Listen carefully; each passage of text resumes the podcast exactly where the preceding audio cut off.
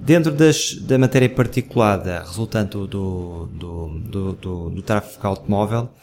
tem, ela pode ser resultante quer da combustão eh, do, dos, da combustão do, da gasolina, mas aqui do diesel até cá por ser, ter maior impacto devido às partículas de, de diesel, da combustão de diesel. Podemos ter partículas resultantes também dos, eh, do desgaste dos pneus, que é a outra fonte importante, eh, também de matéria particular resultante do automóvel, dos, dos travões, eh, de outros materiais do carro e inclusivamente mesmo do próprio, do próprio asfalto, da própria estrada, que depois acaba por sofrer um desgaste pela passagem dos carros e depois estas matérias particulares entram muitas vezes em, em, em ressuspensão, portanto elas são depositadas e depois são resuspensas com, com a passagem de, das viaturas. Agora, há muita matéria particulada é, em suspensão, portanto a mais pesada acaba por se depositar e o efeito na saúde está diretamente relacionado com o tamanho das partículas. E nós sabemos que partículas muito pesadas, de grandes dimensões, não entram nas vias aéreas e está estabelecido que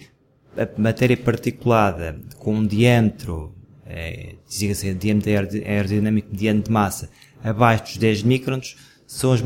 as partículas que podem entrar dentro das vias aéreas, chamada faixa inalável. Estamos a falar de uma tamanhos de partículas correspondem 10 microns, correspondem a cerca de um décimo da, da dimensão de um grão de areia, para termos a, a noção.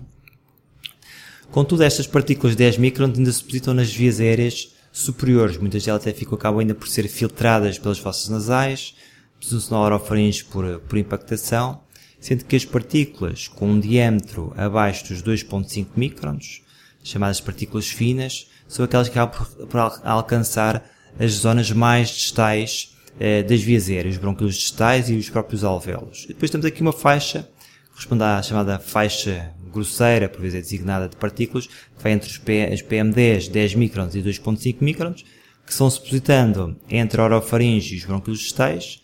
numa zona mais proximal ou mais distal, conforme a sua dimensão. Depois temos aqui um outro grupo de partículas que é muito importante eh, e durante muito tempo não, não se, à semelhança do que se pensava também das partículas finas, não teriam um grande impacto nas vias aéreas, mas aqui estou-me a, a, a, referir particularmente às partículas ultrafinas, que também entram no, no contexto das nanopartículas. Estamos a falar de partículas com uma dimensão de 0.1 microns, portanto cerca de mil vezes mais pequenas que um grão de areia, e que eh, durante muitos anos pensava-se que elas entravam nas vias aéreas e eram depois eram inaladas e exaladas e não se conseguiam depositar. Contudo, sabe-se que hoje estas eh, partículas ultrafinas, que é grande em termos de número, portanto na, na atmosfera de uma cidade, elas em termos de dimensão, de, se pensarmos na ordem inglesa do número da quantidade, eh, a principal fonte são as, são as partículas resultantes da combustão de, de diesel. E estas partículas, uma vez inaladas, têm a capacidade de atravessar a membrana alveolo-capilar, portanto, ao nível dos alvéolos pulmonares, entrar na circulação sanguínea e exercer os seus efeitos nas mais variadas partes do corpo, um pouco à semelhança do que, do que o tabaco faz. São, e aliás, eh, os trabalhos e, os, estudos demonstram que eh, há vários efeitos resultantes da destas partículas em vários órgãos, não só nos pulmões. Para saber mais sobre este e outros temas, vá ao curso global da Estrada Viva em estradaviva.org.